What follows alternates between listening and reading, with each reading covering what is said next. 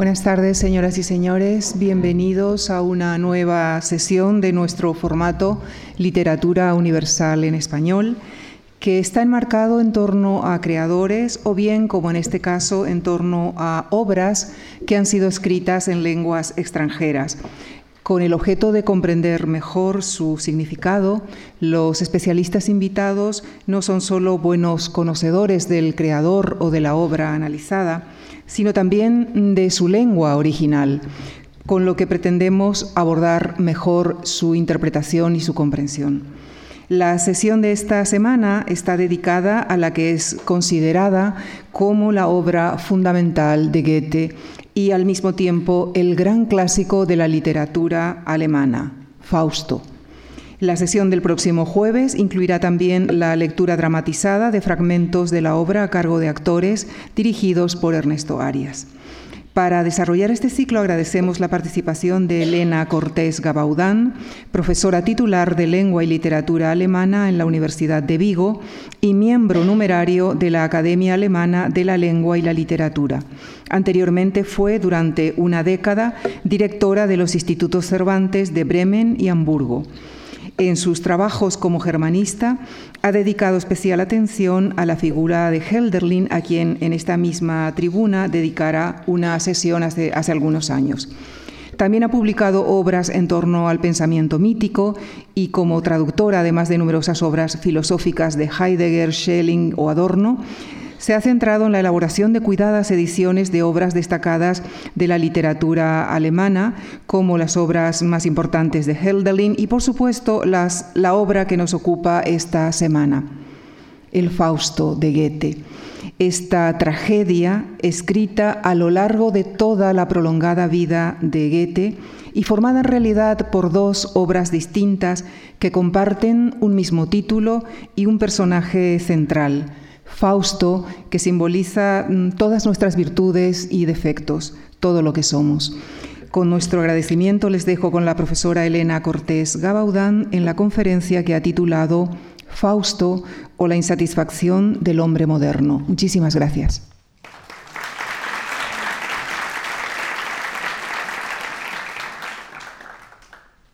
Muchas gracias, Lucía, y muchísimas gracias a los organizadores y a la Fundación Juan Marc por permitirme estar de nuevo aquí con este magnífico público para hablar de una obra que, como he traducido, como se acaba de escuchar, pues es para mí especialmente grato poder hablar de ella. Es grato, pero al mismo tiempo es complicado y cuando se me dijo que diera aquí esta charla sobre Fausto, estuve pensando cómo abordarla y se me planteó bastante problema porque resumir todo lo que se podría decir de Fausto en una hora obviamente es imposible. Y entonces pues hay que decidir por dónde tira uno, qué perspectiva tomar. Y habrán visto que yo ya he elegido una perspectiva, es la que tiene el subtítulo que tienen ahí, la insatisfacción del hombre moderno. ¿Por qué? Bueno, pues porque efectivamente de Fausto se puede hablar desde perspectivas filosóficas, hay muchas cuestiones filosóficas en esa obra, se puede hablar desde perspectiva científica, Goethe mm, trabajó mucho en distintos campos de la ciencia y vierte todo su saber, y no solo su saber, sino debates y preguntas científicas en la obra. Se podría hablar y mucho desde una perspectiva literaria, porque Goethe vierte también ahí asuntos de crítica literaria, de debates literarios de su época. Se podría hablar desde la perspectiva teológica, hay un debate teológico del trasfondo muy importante, etcétera, etcétera. Pero lo que yo he tratado aquí de traer hoy para ustedes es por qué, por qué esta obra, que al fin y al cabo se remonta atrás y cuyo argumento básico, aunque bueno, hay mucho más, pero digamos cuyo argumento básico es eh, como un viejo profesor de universidad desencantado del saber y harto de la vida acaba pactando con el diablo para ver si así encuentra alguna satisfacción, ¿por qué esto se ha convertido en una obra universal, en un mito universal que incluso en castellano ha dado lugar a un adjetivo, el adjetivo fáustico? Que por, cierto, inciso, pero es que esto es gracioso, si ven la definición de la Real Academia, pues es una de esas no definiciones que siempre criticamos de la Real Academia, ¿no? Pero dice actitud típica de Fausto, y dices, ¿y cuál es la actitud típica de Fausto? Bueno, pues eh, mm, Fausto es eh, un mito hoy tan importante y simboliza algo tan importante como pueden ser otras figuras universales como el Quijote, que simboliza, pues claro, el idealismo extremo, Don Juan, el seductor, Hamlet, que es el que, la, duda existencial. Fausto es ese tipo de símbolo. ¿Y qué simboliza él? Pues lo que yo aquí les he traído como subtítulo. De lo que simboliza Fausto son las ansias desmesuradas y nunca satisfechas del ego moderno que no se conforma con nada, que va siempre corriendo incansable detrás de mil quimeras, detrás de mil objetivos, sin hallar nunca satisfacción, porque cada vez que algo se satisface se busca algo más. Y al hacer esto nos está retratando Goethe a todos, porque ese Fausto somos todos nosotros desde que somos hombres de la modernidad. Así lo voy a tratar de presentar pero también en la primera parte de mi charla les quiero dar de todas maneras una especie de visión global, de retrato global de qué es esta obra. Eh, la obra es curioso que se haya convertido en, en, la más famosa obra de la literatura alemana, es decir, en la obra canónica por excelencia de la literatura alemana, porque es, desde luego, la obra más anticanónica que uno pueda leer. Es una auténtica locura de obra, es decir, no respeta ninguna de las normas canónicas de la literatura, ni de su tiempo, ni siquiera de hoy, y arroja muchas más preguntas que respuestas. Eh, esto lo dice muy bien y de forma muy graciosa el crítico anglosajón Harold Bloom en aquella obra que escribió El canon occidental, que es verdad que lo hacía con un poquito de mala baba contra los alemanes, porque él siempre tenía una visión muy sesgada anglosajona, parecía que solo en el mundo anglosajón se habían escrito obras universales, pero al margen de eso lo dice de forma muy graciosa y por eso me voy a permitir citarlo hasta qué punto Fausto es una obra anticanónica. Dice así, es el más grotesco e inasimilable de todos los poemas importantes de la literatura occidental. La primera parte ya es bastante alocada, pero la segunda parte hace que Browning y Yates parezcan sosos y Joyce el escritor más claro del mundo. No se me ocurre otra obra de la eminencia de Fausto que de un modo tan agresivo le niegue una perspectiva clara a su lector. Fin de la cita. Como ven, es gracioso porque comparar a una obra de vanguardia tan compleja como el Ulises de Joyce con Fausto, que parece la obra canónica de la literatura alemana, parece una butad, pero no es una butad, es realmente así de compleja y anticanónica. Lo que pasa es que Goethe nunca tuvo la intención de escribir una obra clara y era muy consciente, y cito, de que mis obras no pueden ser populares.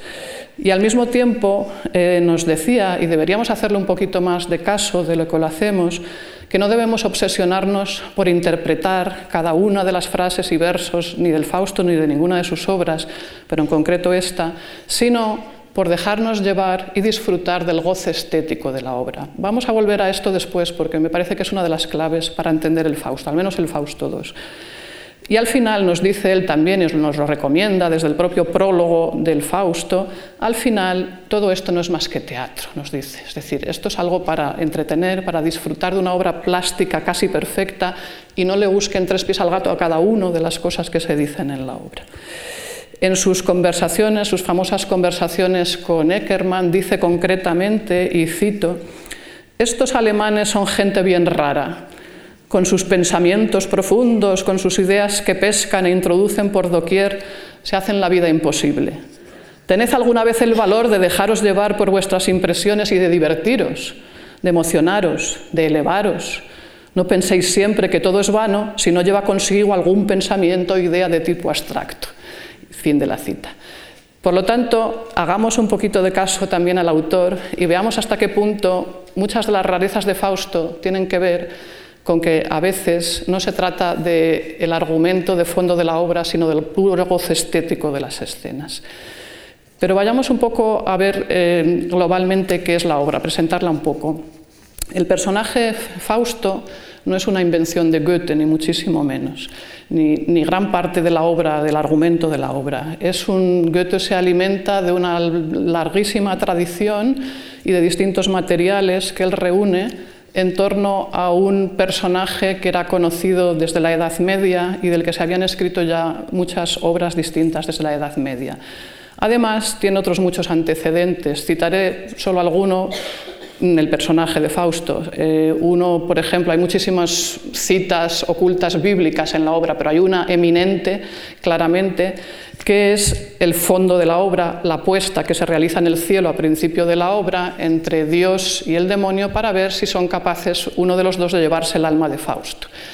Esto lo toma directamente Goethe del libro de Job, de la Biblia. Allí Satanás y Dios hacen una apuesta para ver quién se lleva el alma de Job y a partir de ese momento el demonio va a estar haciéndole la vida imposible a Job para ver si así reniega de Dios. Por lo tanto, ya es un tema que toma de ahí de la Biblia y que va a recorrer el trasfondo de la obra sin decirlo, porque nos vamos a olvidar de este tema desde el inicio en un prólogo hasta el final del todo. Pero hay mucho más. El tema del pacto del viejo profesor con el diablo nos lleva a un montón de mm, leyendas, de folclore, de tradiciones medievales de pacto con el diablo. Seguro que muchos de ustedes recordarán algún cuento, leyenda popular o lo que sea en el que hay un pacto con el diablo. Y además hay figuras semilegendarias de las que no se sabe si son reales o ficticias, que inspiraron también a Goethe para su Fausto, y no solo a Goethe, sino a las obras que ya se escribieron antes sobre Fausto como San Cipriano de Antioquía, el monje Teófilo de Sicilia, Simón el Mago, que era un personaje de la época tardo-romana que se volaba con unas alas, bueno, una serie de personajes así un poco a, camino, a medio camino entre magos y otras cosas, aunque para Goethe, sin duda, el personaje más influyente para inspirarle para la figura de Fausto es el histórico Paracelso este, científico, pero que también está un poco a medio camino todavía entre la alquimia y la ciencia, ¿verdad?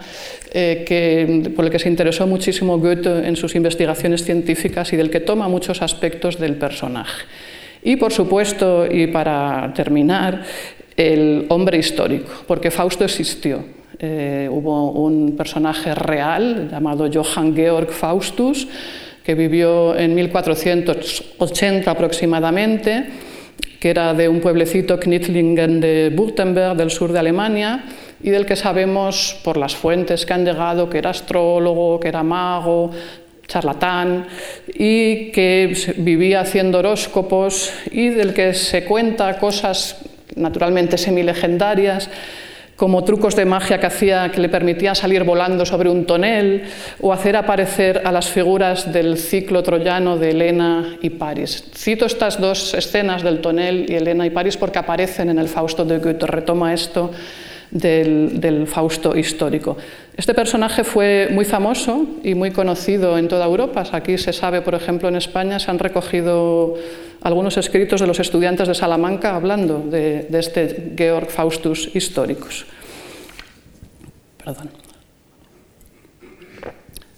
Y en todos estos materiales van llegando hasta Goethe a través de distintos caminos. Eh, la primera versión escrita antigua de la leyenda de Fausto, de este hombre medio legendario, pero que, existió históricamente, es un libro de los que en Alemania llaman Volksbuch, libro popular, que ahora estaban muy de moda en la Edad Media, libros entretenidos, se contaban distintas historias. Es un libro anónimo, pero recogido por un editor de Frankfurt en 1587, final del siglo XVI se llama La historia del doctor Johann Fausten y es la versión más antigua que tenemos de esta leyenda o mito y toma ya el tema del pacto con el diablo. Y esta obra llegó de alguna manera inmediatamente al año siguiente a manos de Christopher Marlowe, el famoso dramaturgo coetáneo de Shakespeare, ¿eh? que hizo inmediatamente un Fausto eh, que es la primera versión dramática, es decir, ya puesta para el teatro, de esta, mm, de esta figura, pero basada muy de cerca en la obra de Frankfurt, en esta leyenda alemana. Tuvo un enorme éxito y los actores, que en aquel momento se movían mucho por toda Europa como actores ambulantes, la llevaron hasta Alemania. Y allí se hizo muy popular al punto de que Goethe, que luego conocerá más tarde el Fausto de Marlowe en su texto real, pero conoce ya la versión de los actores ambulantes mucho antes, desde pequeño realmente, bajo la forma de un teatro de marionetas. Se popularizó bajo esa forma de teatro de marionetas, que en aquel momento era muy popular y lo veían adultos y niños, los teatros de marionetas, y la vio así la versión de Marlowe basada en la obra alemana. A lo largo del tiempo, desde Marlowe, que es la obra de 1589, hasta Goethe, hay un sinfín de relaboraciones de esta obra primera alemana o de la de Marlowe en todos los países. Hay también obras en Portugal, en, España, en todas partes que tienen que ver con, con, el Fausto, no solo en Alemania, aunque obviamente hay muchas más. Y así va llegando la obra a través de muchos canales hasta la época de Goethe, en la que no solo él, sino otros muchos autores de la época componen distintos Faustos. Hay un montón de Faustos de distintos autores alemanes de la época de Goethe y, por supuesto, después también.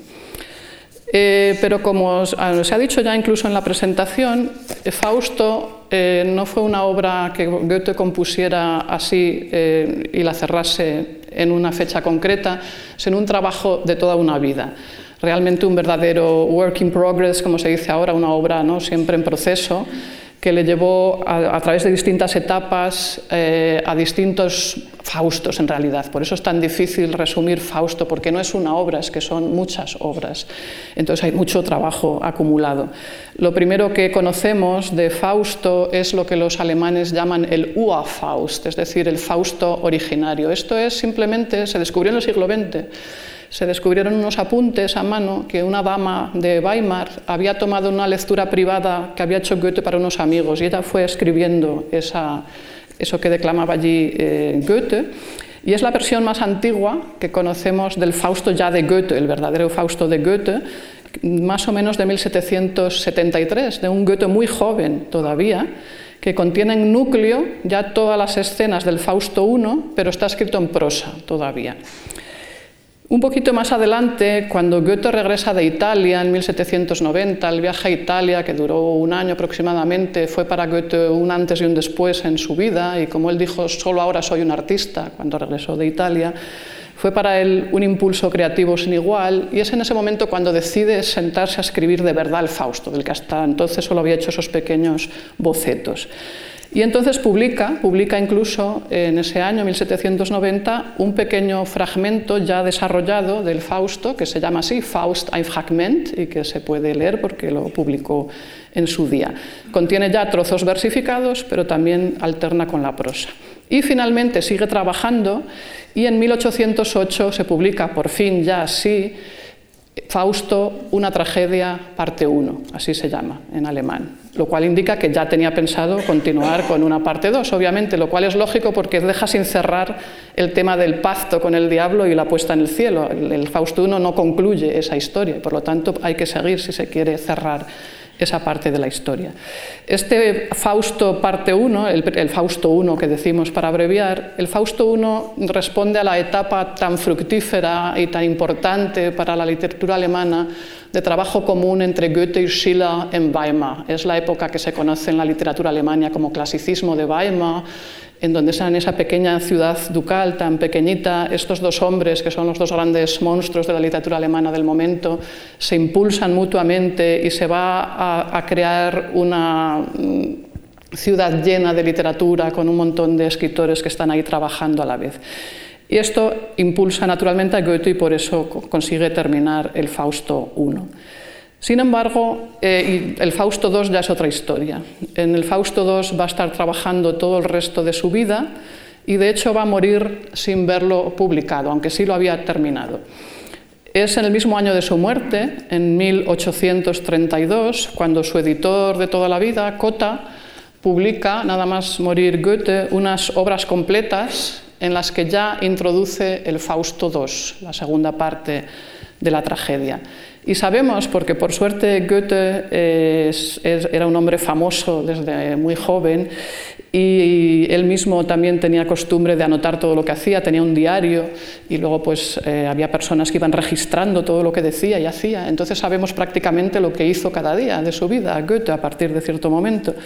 Entonces a través de su diario sabemos, por ejemplo, que la composición del Fausto II no es para nada cronológica. Lo primero que escribió fue el tercer acto, el acto de la bella Helena y solo después fue incluyendo los distintos actos hasta terminar mm, la tragedia, con muchas dudas y con mucho tiempo de redacción de por medio y con muchos cambios vitales y por supuesto de estilo y demás. Tras Goethe, mm, como muchos sabrán, eh, la obra ya se hizo tan famosa que ha influido sobre muchísimos artistas posteriores, tanto de la literatura como de la música, como de todo. Por citar solo brevemente algunas de las extensiones del Fausto de Goethe, pues estaría la famosísima obra de Thomas Mann, El Doctor Faustus, que anticipa ya el problema del nazismo. La divertida obra y, al mismo tiempo profunda El maestro y Margarita de Bulgakov, eh, por ejemplo, la obra do Diablo de, de, perdón, de Pessoa, es un Fausto también. Y por supuesto en música, pues quien no conoce la ópera de Gounod o las escenas de Fausto de Berlioz, etc. Es decir, se convierte ya en mito universal inmediatamente. Volviendo entonces a esta obra que, como ven, por su desarrollo ocupa toda una vida, eh, a la estructura entonces de una obra tan compleja, pues ya ha quedado claro que son al menos, al menos dos obras completamente distintas, que solo coinciden por una cosa, por el título, porque comparten dos protagonistas masculinos, Fausto y Mefistófeles, a lo largo de las dos obras, y porque a lo largo de las dos obras, en el trasfondo y no en la superficie, está siempre sin resolver, pero esperamos que se resuelva, el tema del pacto con el diablo, hay dos pactos, digamos, la puesta en el cielo entre Dios y Satanás y abajo el pacto que ha sellado con sangre Fausto con Mefistófeles, por el cual le entregará el alma si Mefistófeles consigue hacerle feliz. Entonces estamos a lo largo de las dos obras esperando a ver qué sucede, quién se lleva el alma, si Dios o el demonio y quién gana ese pacto. Eso es lo único que liga a las dos obras, que por lo demás tienen francamente poco que ver entre sí. El Fausto I es casi diríamos que una novela dramatizada. Es verdad que la relaboró en verso, pero incluso todavía mantiene algunas escenas en prosa, hay escenas en prosa en el Fausto I, pero tiene toda la estructura aparente de las novelas que se escribían en la época de juventud de Goethe. Goethe perteneció en su juventud, como casi todos los de su generación, a esa corriente prerromántica alemana que se llama Sturm und Drang, que significa algo así como tormenta y empuje, era el título de una obra, pero que simboliza muy bien lo que era esa corriente prerromántica porque era eh, un, vuelco respecto a la ilustración anterior eh, y era un movimiento muy juvenil, con todo lo bueno y lo malo que esto tenga, en donde los personajes eran siempre desmesurados, eh, aparece la teoría del genio, esto que ahora decimos es un genio, esto es genial, bueno, esto viene de aquí, de, la época del Sturm und Drang, porque buscaban esas personalidades geniales que estaban por encima de la moral convencional, que hacían grandes cosas muy desmesuradas, cuyo, ya también forma de expresarse es de gran potencia verbal o patetismo, porque estamos también en la época del sentimentalismo, ¿no? que viene desde Inglaterra. Todo esto está en el Fausto I y no en el II, desde luego, y em, esta especie de novela dramatizada responde a dos temas, básicamente. No voy a contar el argumento, eh, para eso el próximo día en la lectura dramatizada ya podremos asomarnos al argumento porque es, imposible resumir las dos obras así tan deprisa, pero sí decirles que responde a dos temas. Uno, muy de esta corriente y de esta época generacional del Sturm und Drang, lo que llamaban entonces la tragedia de la inocencia seducida. ¿Qué es esto? Bueno, esto es simplemente un tema que estaba de moda en aquel momento y una reivindicación social que se estaba imponiendo, y era el tema de esas muchachas jóvenes del pueblo, eh, ingenuas, poco preparadas, que se dejaban seducir normalmente por algún caballero de la nobleza que después las dejaba tiradas. Eh, y normalmente embarazadas, y entonces eh, quedaban completamente al margen de la sociedad y con frecuencia con problemas gravísimos, lo que incluía incluso el ser ajusticiadas si, como ocurría a veces, recurrían al infanticidio para librarse de ser eh, bueno, delatadas y, cuando esto se sabía eh, la justicia las ajusticiaba. Esto lo vivió eh, Goethe de primera mano, estando en Frankfurt asistió al ajusticiamiento de una de estas jóvenes infanticidas Esto le, le llegó muy adentro y entonces aprovechó para incluirlo en el Fausto I, en la historia de los amores entre Fausto y Margarita. Fausto es el seductor, Margarita la seducida, que acaba siendo ajusticiada porque mata al niño que tiene con Fausto, él la abandona y entonces ella se ve desesperada y acaba enloquecida y matando a su, a su niño. Entonces, este es uno de los temas que, que recorre el Fausto I. Y el otro tema, en paralelo, es el del viejo profesor desencantado que no ha encontrado satisfacción en nada, ni en el saber de la universidad, ni en los libros, ni en la ciencia, ni siquiera en la magia a la que se asoma desesperadamente a ver si ahí también. No encuentra satisfacción, no encuentra, no se le abren las claves del porqué de las cosas, del universo y desesperado entonces decide pactar con el diablo porque piensa que no tiene nada que perder y que de todas maneras el diablo nunca será capaz de satisfacer sus ansias. Son los dos temas que recorren el Fausto I, aunque hay muchas más cosas, porque como decía Harold Lund, ya es algo alocada el Fausto I, aunque no tanto como el 2, eh, pero esto es esencialmente lo más importante. Y por lo tanto, en este estilo del Sturm und Drang con patetismo, potencia verbal, etc. Las ansias sobrehumanas de acción expresadas de forma muy potente, como veremos el próximo día en la lectura dramatizada. Escrito en versos sencillos, pareados, el Knittelvers y madrigales y con alguna escena en prosa. Y las escenas están simplemente yuxtapuestas, no hay ningún orden en actos ni nada, porque en la época del Sturm und los autores del Sturm und se rebelaron también contra las normas de la literatura, exigían libertad estética, libertad política y libertad ética, y la libertad estética consistía en saltarse todas esas reglas formales y por lo tanto pues simplemente se yuxtaponen escenas sin más ni más. El Fausto II, el Fausto II es otra cosa. En el Fausto II pasamos de unas personas de carne y hueso, al fin y al cabo, como son Fausto, Margarita, y por lo tanto de lo subjetivo, a algo que ya es otra cosa. Pasamos a las ideas, pasamos a los conceptos, pasamos a un, Fausto, a un Fausto que ya no es un hombre, sino una mera alegoría. Eh, aparecen un sinfín de escenas en el Fausto II con muchos personajes y muchas cosas diferentes que casi se pueden interpretar como escenas completamente independientes entre sí, que solo están hiladas porque estamos esperando el desenlace del famoso pacto y porque va apareciendo más o menos, que a veces no tanto, el personaje de Fausto y Mefistófeles eh, allí. Eh, pero hay todo tipo de temas y argumentos diversos. El, Formalmente, si antes era una obra del Sturm und Drang, el Fausto II se serena. Hemos llegado a la época del clasicismo, a la madurez de Goethe, y entonces ya escribe en otro estilo, eh, divide la obra en cinco actos, escribe toda la obra en versos muy bien medidos y con maravillosas estrofas perfectas.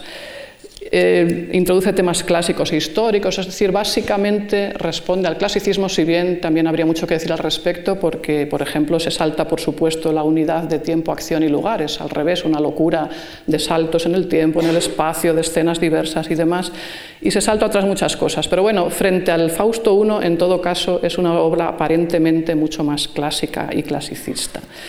Así que entre el Fausto I y el Fausto II, como vamos eh, comprendiendo, nos encontramos con un verdadero panóptico filosófico y dramático donde todo cabe, donde se habla de todo, una obra inconmensurable, un drama universal que, como se dice ya en el, prólogo en el teatro que hay al principio de la obra, se va del cielo al infierno pasando por el mundo entero.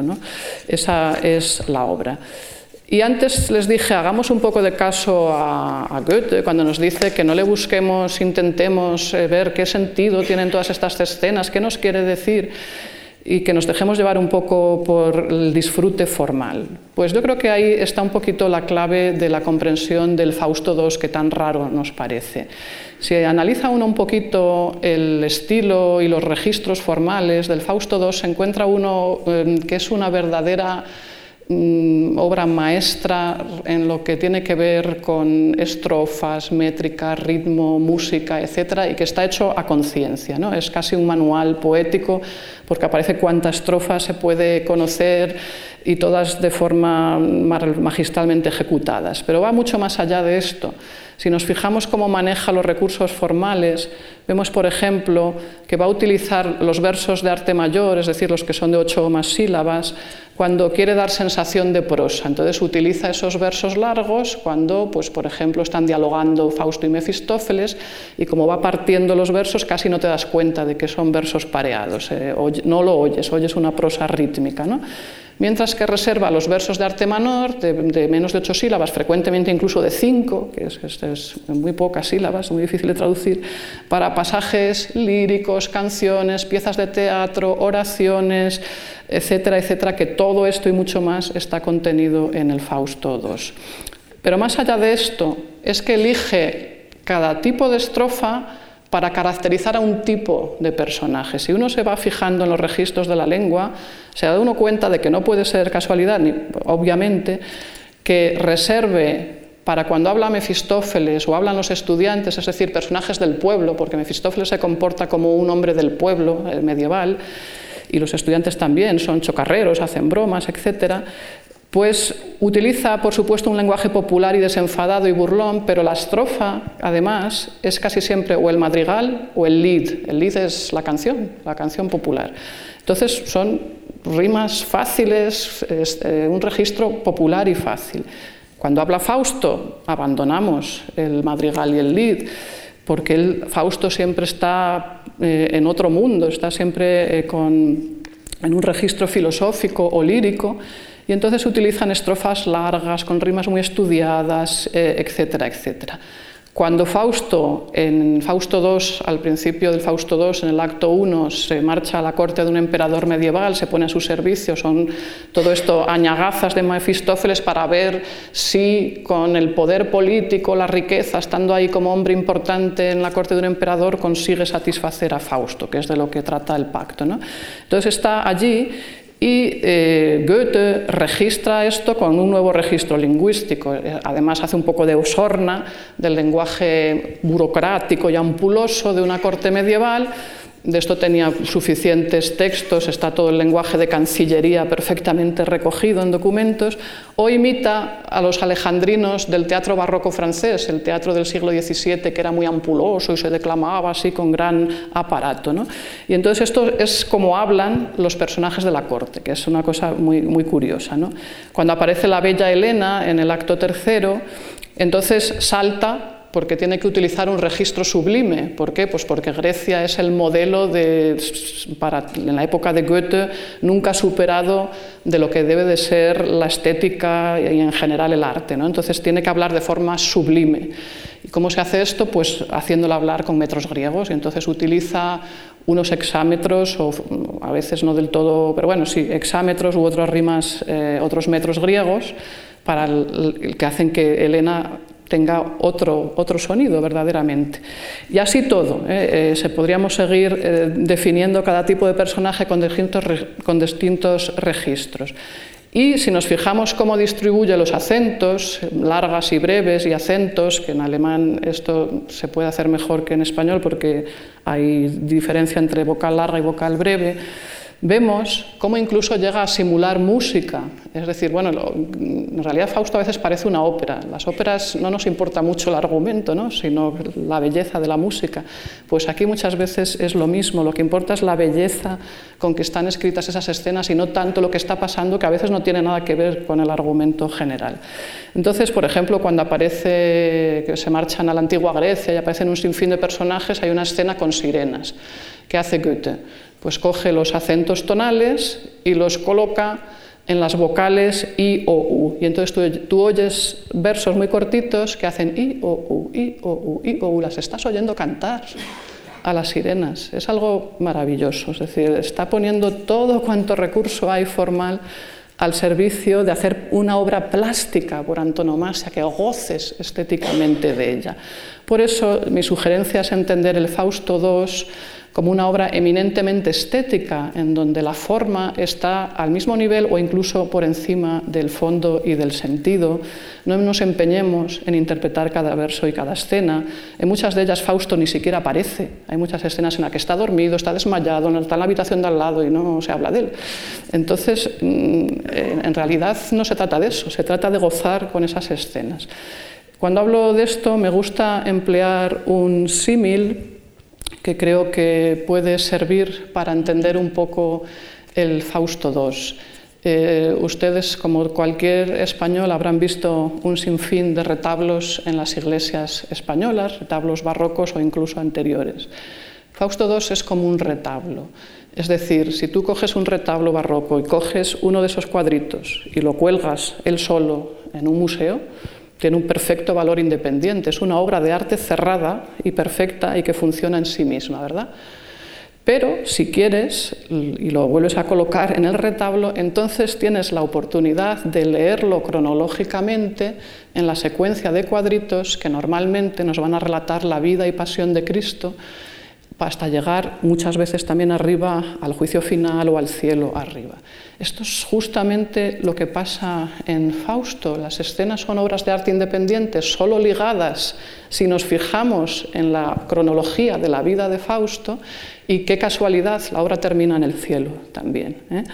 Entonces es un poco lo que sugiero y mucho más porque además el retablo curiosamente nace ligado al teatro de marionetas, como nació la obra Fausto. Retablo en español viene de tablas, ¿eh? son simplemente ese par de tablas que colocaban los actores ambulantes para poner ahí su escenario de marionetas. Eso es un retablo en, origen. ¿eh? Y así nace también el Fausto. Pero al mismo tiempo el retablo se entiende en español como un fingimiento de la realidad, como una máquina de crear y fingir ilusiones. Así lo vemos, por ejemplo, en el Quijote, ¿no? con el retablo de Maese Pedro. Y en la iglesia, cuando el retablo pasa a la iglesia, bajo esos cuadritos, y no solo cuadros, porque aparecen incluso estatuas, etcétera, ¿no? Lo que se crea en la iglesia, y esto es muy propio del barroco, claro, es un espacio teatral. Lo que se hace es estar dándole a la liturgia una dramaturgia que cualquiera puede leer allí a través de esos cuadros y, y estatuas. Pero en definitiva, es una narración serializada a base de escenas que funcionan independientemente, pero que funcionan de forma serial para contar un argumento. Pues así un poquito les sugiero que eh, dejen de luchar contra el entender cada escena y cada verso del Fausto y déjense llevar por esas maravillosas escenas que uno se pregunta, ¿y por qué nos cuenta ahora un carnaval florentino? Y además estuvo años informándose de cómo eran los carnavales en Florencia y le mandaban libros de cobres donde veía exactamente cómo se disfrazaban los personajes. Y una vez que tiene todo ese material, escribe una escena de carnaval larguísima en la que están perfectamente caracterizados todos los personajes, cómo se visten, cómo hablan, les oyes casi cantar, como digo, dejémonos llevar simplemente por el goce de lo bien que está eso escrito, porque al fin y al cabo esa escena de carnaval ni le pone ni le quita nada al asunto principal de Fausto. Y como eso, pues una batalla medieval, la vida en una corte de un emperador, un aquelarre germánico en el Fausto I y en el Fausto II, un montón de seres mitológicos en la antigua Grecia, etcétera, etcétera. Un sinfín de temas varios, de escenas que van construyendo la obra, pero que conviene entender así bajo su aspecto formal. Bien, eh, dicho esto, entonces, ¿qué es lo más destacable en el Fausto I, ya que no vamos a resumir el argumento? Bien, eh, ya he mencionado el prólogo en el cielo. Es vital entender la importancia de este prólogo, ya que a veces incluso se salta porque no forma parte de la obra real. El Fausto I tiene delante tres metatextos, una dedicatoria, un prólogo en el teatro donde nos hace ver Goethe que todo lo que vamos a ver no es más que teatro. Esto se ve luego a lo largo de la obra porque hay veces que Mefistófeles se dirige al patio de butacas y les dice, eh, vosotros los que estáis ahí en el patio de butacas oyendo esto. Es decir, tiene incluso esa modernidad eh, la obra. Y nos recuerdan de vez en cuando, cuidado, que esto es teatro. ¿no? Y después ya aparece también antes de la propia obra el prólogo famoso en el cielo, el, tema de Job y la puesta entre Dios y Satanás. Bien, esto conviene tenerlo en cuenta porque este trasfondo teológico es lo que al final del Fausto II tendremos que resolver para tratar de entender qué nos ha querido decir respecto a la cuestión de qué es lo que salva al hombre, ¿eh? si su propio esfuerzo, si la gracia divina, los temas de la responsabilidad de la voluntad humana, de la libertad de la voluntad, de la culpa, todo esto que está detrás de la apuesta entre Dios y Satanás y que va a ser muy importante para entender la parte profunda de la obra. Eh, esto está en el Fausto I y en el Fausto I, por supuesto, aparecen estos dos maravillosos personajes, Mefistófeles y Fausto, simbolizando dos formas completamente opuestas de entender el mundo, aunque complementarias para que funcione la obra. Desde luego, sin Mefistófeles la obra se desmoronaría porque es el que hace todo. ¿eh? Fausto, como digo muchas veces, o está filosofando o está dormido, pero Mefistófeles está siempre intrigando y haciendo que la obra se mueva ¿no? desde el punto de vista dramático. Eh, es esas, parejas de la literatura universal que, son absolutamente mm, complementarias, como Quijote y Sancho, Don Juan y su criado, etc. Pero completamente opuestas. Fausto es el idealista, el soñador, el de los pensamientos profundos y que al mismo tiempo apenas se entera de lo que tiene delante de sus narices. Mientras Mefistófeles, por el contrario, simboliza el principio de realidad, y es también el gracioso, ¿eh? hace que la obra sea graciosa por momentos porque siempre está haciendo burla de todo y sacándole punta a todo. Pero a Mefistófeles solo le importa el mundo terrenal, solo entiende lo, tangible, digamos, los placeres materiales, lo que se puede consumir y tocar. Entonces, ¿qué pasa? Que en realidad los diálogos entre ellos son verdaderos diálogos de sordos y sin embargo son muy interesantes, que es lo paradójico. Y Fausto no puede, casi no aguanta a Mefistófeles, le pone, le irrita profundamente esa forma cínica de comportarse de Mefistófeles. Porque si Fausto, al fin y al cabo, por muy desesperado que esté, por muy insatisfecho que esté, por muy de vuelta de todo que esté, es un hombre y por lo tanto aún es capaz de cierta ilusión, aún es capaz de cierta esperanza, Mefistófeles es la representación del espíritu de negación, es un nihilista. Lo dice él mismo, yo soy el espíritu que todo lo niega.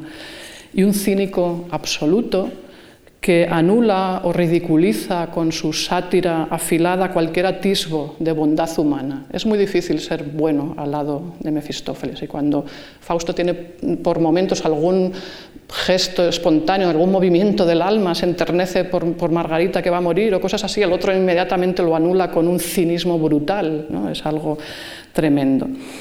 Y está tratando todo el tiempo de que Fausto abandone su búsqueda de algo más profundo. Si volvemos al tema del Job de la Biblia, lo que ha sucedido es que se ha invertido lo que ocurre en la Biblia. En la Biblia eh, se trata de mm, aniquilar casi al pobre Job, hacerle todo lo desdichado posible para ver si así reniega de lo divino. Aquí va a ser lo contrario. Mefistófeles se pasa todo el tiempo tratando de hacer feliz a Fausto, todo lo contrario. ¿Por qué? Porque le quiere apartar de esa búsqueda más trascendente que tiene Fausto desde el inicio, porque él quiere conocer las verdades ocultas, quiere entender el sentido del mundo, quiere conocer algo que le llene y no se conforma con cosas materiales. Y entonces Mefisto, que no entiende eso, está todo el rato tratando de hacerle dichoso a través de cosas tangibles. Entonces primero el erotismo con, con Margarita, que se la pone ahí en bandeja, a ver si así satisfaciendo su sexualidad, para eso primero lo rejuvenece, lo convierte en la de una bruja en un hombre joven y entonces pues a ver si así se satisface, pero no, tampoco. Después con el poder material, con la riqueza, etc. Y nunca lo consigue, pese a lo errado que va siempre Fausto, nunca cae en ese bestialismo que le propone Mefisto.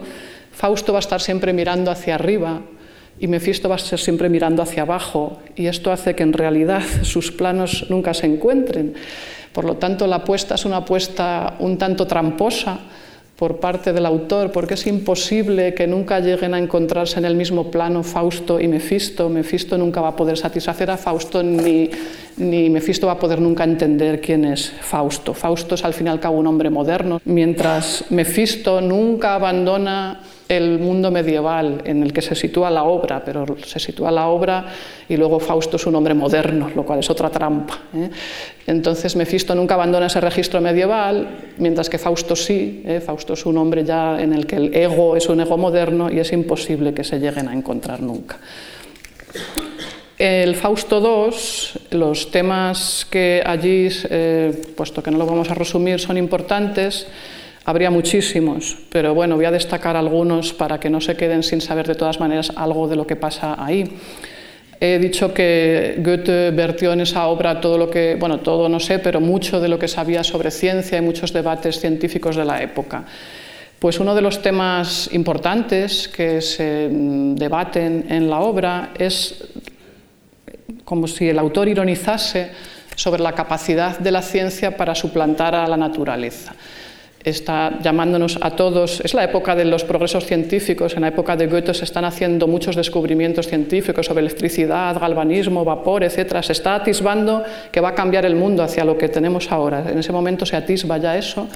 Y entonces eh, Goethe ironiza con la capacidad de la ciencia para suplantar a la naturaleza, como diciéndonos, podemos jugar a aprendices de brujo, todo lo que queramos, pero la naturaleza al final nos va a pasar factura cosa que por cierto estamos viendo actualmente.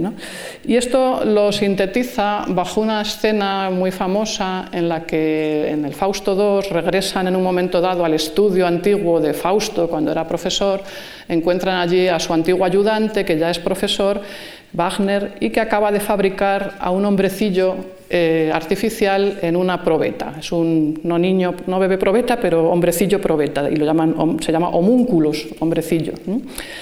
Pero este hombrecillo que ha, creado, porque es la época también del Frankenstein de Mary Shelley, son, contemporáneos, es esta época en la que se está incluso pensando, ¿seremos capaces de llegar a, incluso a crear vida? ¿no? Pues eh, sí que lo ha creado, pero no puede salir de su probeta, estar preso en esa probeta. Eh, entonces eh, se ironiza con la capacidad de la ciencia para crear vida y al final, para que pueda salir de su probeta, tienen que viajar a la antigua Grecia, a la que también van para que Fausto conozca por fin a Helena, porque se ha enamorado de ella en dos escenas, una en el Fausto I, en la cocina de la bruja, cuando lo están rejuveneciendo, ve en un cristal la imagen de Helena y se queda ya prendado, y en el Fausto II, cuando está en la corte del emperador, para distraer a los cortesanos, hace aparecer, con ayuda de Mefistófeles y sus trucos, a los personajes de París y Helena, lo que toma del Fausto histórico, que se decía que hacía esto. ¿no? Entonces ha quedado prendado de Helena y la quiere conocer. Entonces viajan, haciendo un viaje, como ven, en el que atravesamos el tiempo y el espacio sin ningún problema, y Fausto aparece en la antigua Grecia y mientras Fausto conoce a Helena, el hombrecillo de la probeta tiene la oportunidad de conocer a los filósofos presocráticos, los que, como saben, teorizaron sobre el poder de los cuatro elementos, fuego, agua, etc. Y efectivamente consigue adquirir verdadera vida gracias a la conjunción de fuego y agua, es decir, solo la naturaleza crea vida. Es la conclusión a la que se llega con este eh, detalle de homúnculos, que es uno de los temas importantes en el Fausto II. Otros temas que aparecen curiosos, singulares, pues por ejemplo en la corte del emperador también hay un momento en el que para que el emperador pueda tener todo el dinero que necesita, Mefistófeles y Fausto, vamos, siempre es Mefistófeles que hace todo, pero Fausto se lo sirve al emperador, inventan el papel moneda antes de que existiera, estamos en la época medieval. ¿Por qué aparece esto? Bueno, pues porque Goethe está introduciendo una crítica al moderno capitalismo en donde ya todo es virtual y se especula con la nada, ni siquiera el dinero es real, porque lo que hace mm, Mefistófeles y Fausto es imprimir papel sin ninguna garantía detrás, o mejor dicho, la garantía que se supone que tiene detrás son los supuestos tesoros que pueda haber enterrados bajo tierra en algunos lugares de Alemania. Es gracioso, eh, vamos, eh, en cierto modo, el darse cuenta de que cuando fue la inflación terrible del año 23 en Alemania, se hizo exactamente esto. Se imprimió moneda, se llamaba el marco renta, y el valor supuesto de ese dinero, que creó una terrible inflación, era el cálculo del valor teórico que tenía el suelo alemán, es decir, la nada. Se especulaba con la nada, es una crítica al capitalismo porque esta especulación con la nada hace que haya gente que se tire desde el quinto piso porque se ha arruinado, es decir, no tiene ninguna gracia. Y esto lo critica así también Goethe. Aparecen un sinfín de debates científicos sobre el meteorismo, sobre vulcanismo, sobre cómo la luz, el color, eh, la fabricación de diques para contener el mar, sería un catálogo casi infinito. Y otro tema muy importante, del que veremos algo en la dramatización del próximo día, es la unión de Germania y Grecia. En el tercer acto, por fin, Fausto conoce a Helena, eh, la salva de unos supuestos peligros que tiene de que su esposo Menelao la mate y por lo tanto se unen y hasta tienen un hijo, aunque ese hijo va a morir casi enseguida, despeñado, porque se arroja desde lo alto y muere. ¿Qué significa todo esto? Eh, Fausto y Elena no son dos personas humanas, además que todo ya es, hemos viajado a la antigua Grecia, todo ya es fantástico. ¿no? En realidad son las alegorías de la Germania y la Grecia de la época de Goethe. En la época de Goethe, Grecia pasaba por ser el modelo eh, absoluto de la... Nunca se ha superado esa belleza eh, estética que se creó con el arte griego y la vida tal como era en Grecia. Y se especulaba con la idea de si Alemania podría ser la heredera de esa antigua Grecia, teniéndola como modelo, y crear una nueva Atenas en Alemania. Es la época en donde Alemania está llena de filósofos, poetas, etc. entonces, por un momento, em, pues eh, idealizan esa situación y piensan que a lo mejor van a crear una nueva Atenas en el mundo alemán. Si esto es lo que tenemos que leer y deducir, cabe entender que al final Goethe piensa que esto no es posible, puesto que el fruto de la unión de Fausto y Helena, su niño Euforión, se mata casi inmediatamente y Helena desaparece y Fausto tiene que volver a la Germania medieval. Seguramente lo que nos quiere decir está bien, eh, en efecto Grecia fue así, un modelo, pero no debemos imitarla. Cada generación debe crear algo nuevo con sus propias fuerzas y con lo que tiene en su propia nación y no seguir modelos antiguos. Como esto hay muchos temas, se satirizan las letras de la Alemania de la época de Goethe, se satiriza a los románticos, un sinfín de cosas que no se entienden si no es con una edición crítica al lado, por otra parte y eh, se habla mucho de mitología también. Aparecen en ese viaje a Grecia un sinfín de personajes mitológicos. Podría parecer lógico en una obra supuestamente clasicista, pero si nos fijamos más de cerca, de nuevo aparece la paradoja, pues esta es una obra de constantes paradojas, porque ¿qué personajes nos aparecen? Pues no nos aparecen para nada los dioses olímpicos, no nos aparece esa Grecia apolínea, que era el modelo que tenían en la cabeza, de líneas rectas, simétrica, de la luz, de la armonía, de las proporciones, sino un caos. Es decir, la Grecia que aparece es un caos en la que está lleno de seres mitológicos, pero de segunda fila. Son tritones, nereidas, esfinges, eh, hormigas, eh, pigmeos, todo tipo de seres de todo tipo que pululan por allí y que lo único que representan es como la vida en total ebullición. Es decir, que la Grecia que nos presenta Goethe no es esa Grecia armónica y serena, sino el vitalismo absoluto, la vida. Por lo tanto, eh, muy paradójico también en una obra clasicista. Y al final, al final de Fausto, entonces el debate teológico de fondo que viene subyaciendo desde el inicio. Si lo que nos salvan son las obras, eso es lo que cree el catolicismo, en el catolicismo son nuestras obras, si nos portamos bien, etcétera, pues nos podemos salvar o es la gracia de Dios. Esa es la teoría protestante, sola gratia, sola fide, sola escritura. Solo la gracia de Dios te puede salvar. Las obras mm, pueden contribuir, pero no bastan. Si Dios no te quiere salvar, tú no te vas a salvar. Esa es la visión protestante.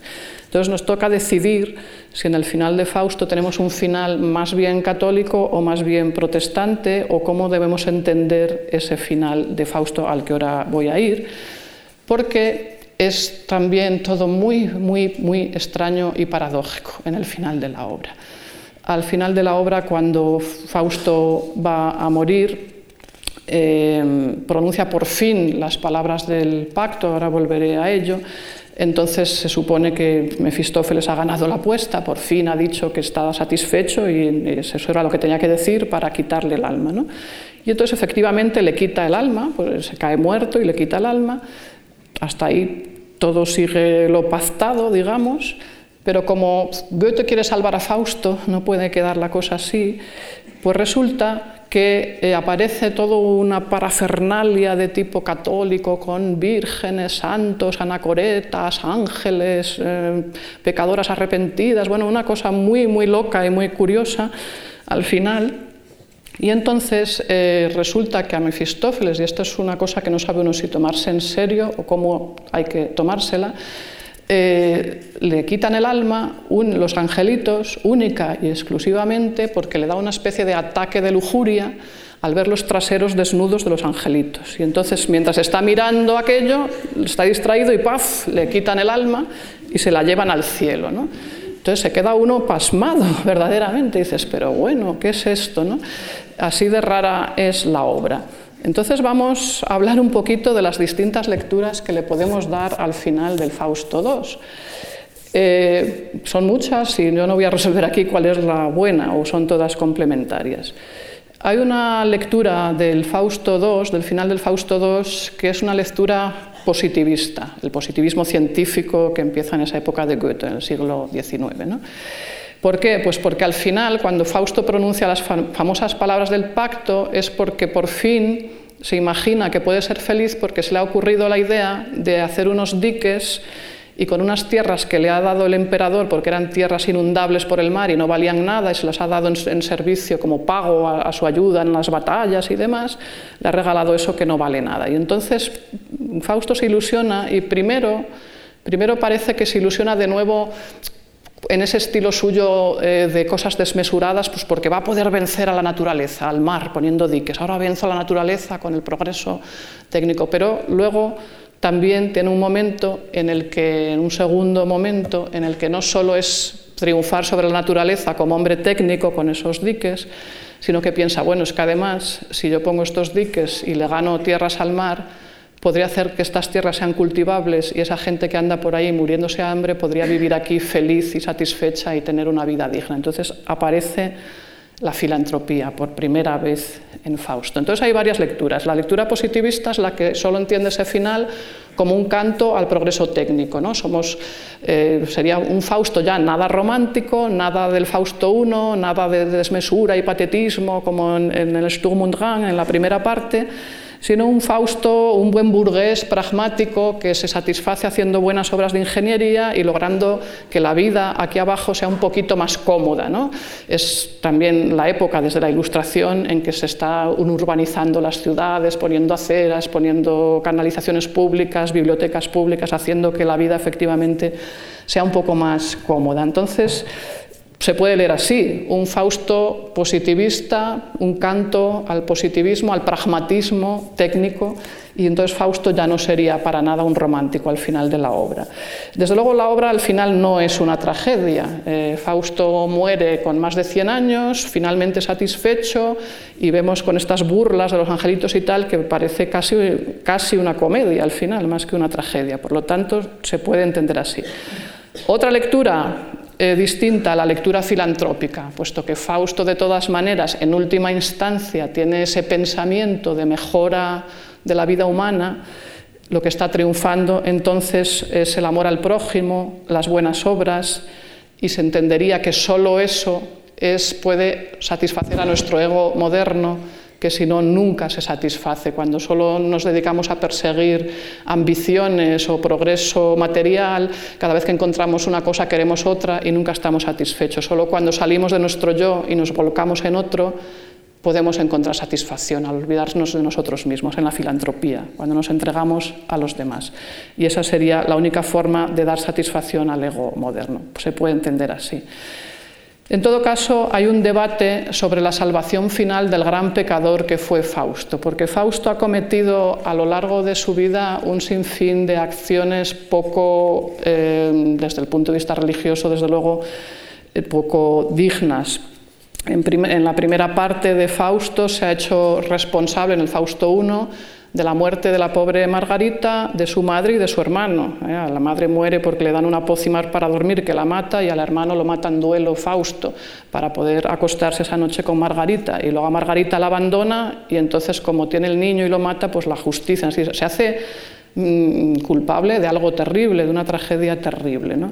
Y en el Fausto II se hace culpable de la muerte de dos ancianos, Filimón y Baucis, los llama con esos nombres clásicos, que representan justo lo contrario de Fausto. Si Fausto simboliza la insatisfacción permanente, nos ponen como la otra cara de la moneda a dos viejecitos que viven en esas tierras que quiere usar Fausto para sus planes estos de poner diques y hacer una obra grande, y viven satisfechos con una casita sumamente humilde, casi una cabaña y unos frutalitos, y, y están ahí viejecitos, no se quejan de nada, son felices con lo que tienen, con nada que tienen.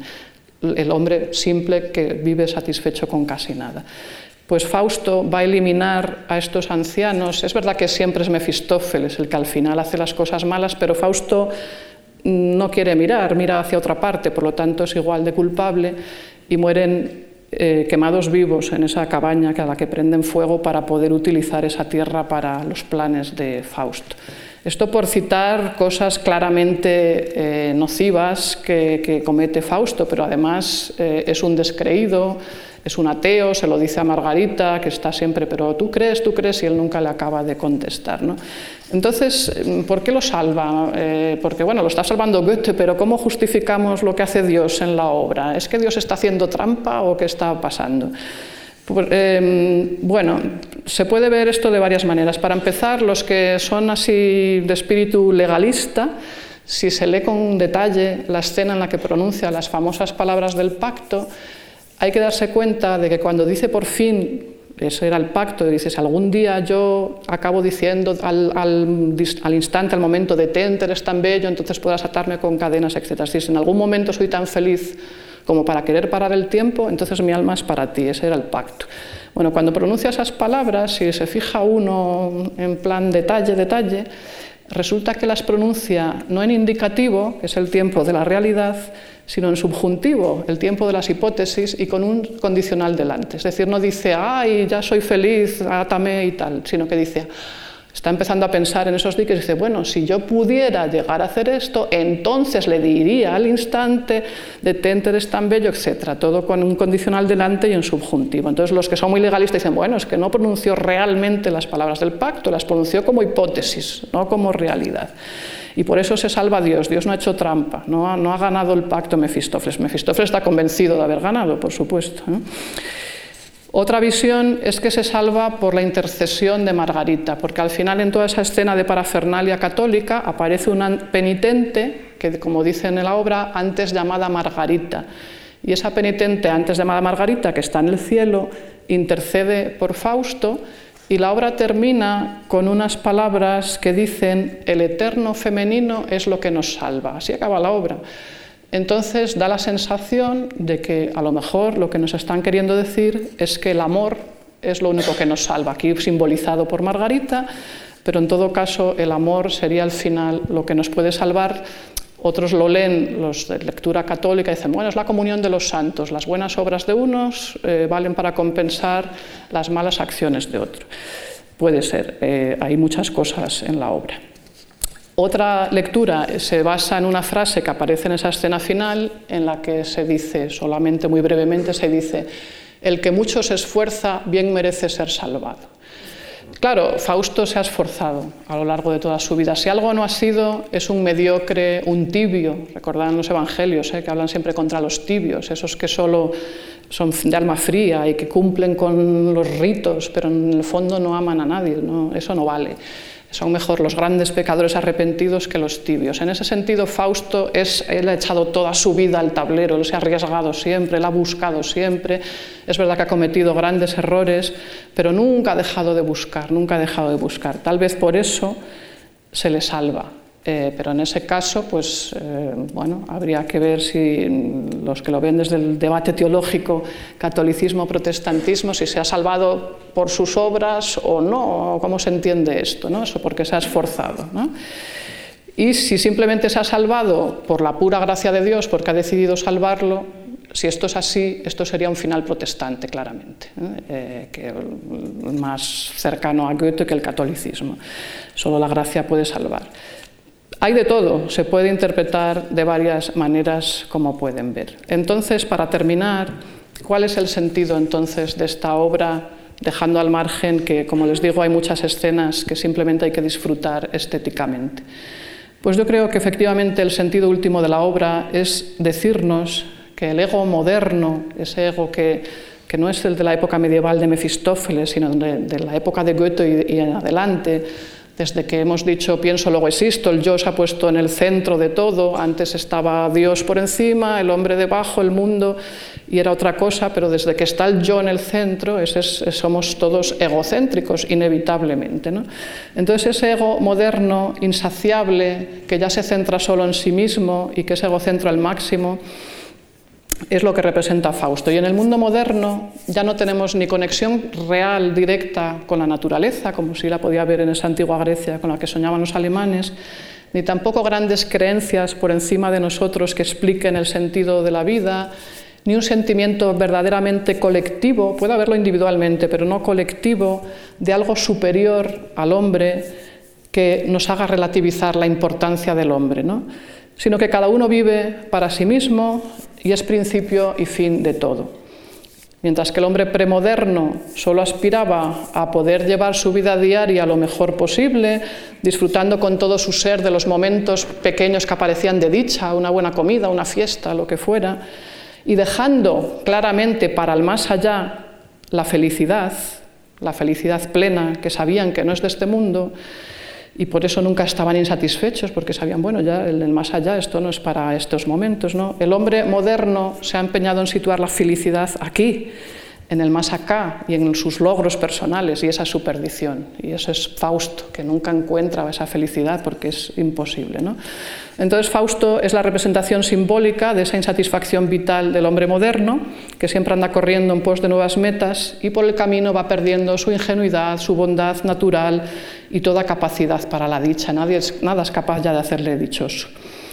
Em, Además, desde que nuestro cielo está vacío, ya ni siquiera aspiramos a lo alto, sino que nos centramos aquí abajo, en la tierra. Y lo que aspiramos es a extender cada vez más con la técnica y con nuestra sabiduría nuestro dominio técnico sobre la tierra. La tierra ya explotada al máximo por nosotros a nuestro servicio. ¿no? en una carrera imparable por dominar todo y por satisfacer nuestras vidas con logros consumistas, que cada vez que satisfaces uno te aparece otro que deberías satisfacer y nunca puedes en esa carrera llegar al final.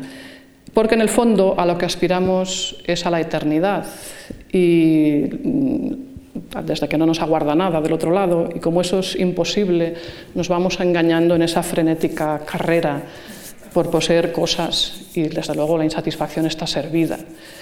Pues bien, esta es la obra que mejor ha sabido representar esa insatisfacción, esa carrera del hombre moderno que nunca se puede satisfacer y lo único que puedo decir como final un poco más esperanzador es que al final pues tenemos que agradecer a Goethe que al fin al cabo salve a Fausto, porque si salva a Fausto pese a toda su insatisfacción vital, al no encontrar nunca sentido a nada, pues nos está salvando a todos, eh, de paso, porque todos somos Fausto, y nos deja un pequeño atisbo de esperanza. Al final, aunque no seamos perfectos, si como Fausto siempre nos esforzamos y siempre buscamos, a lo mejor sí que valemos la pena, pese a todo. Muchas gracias.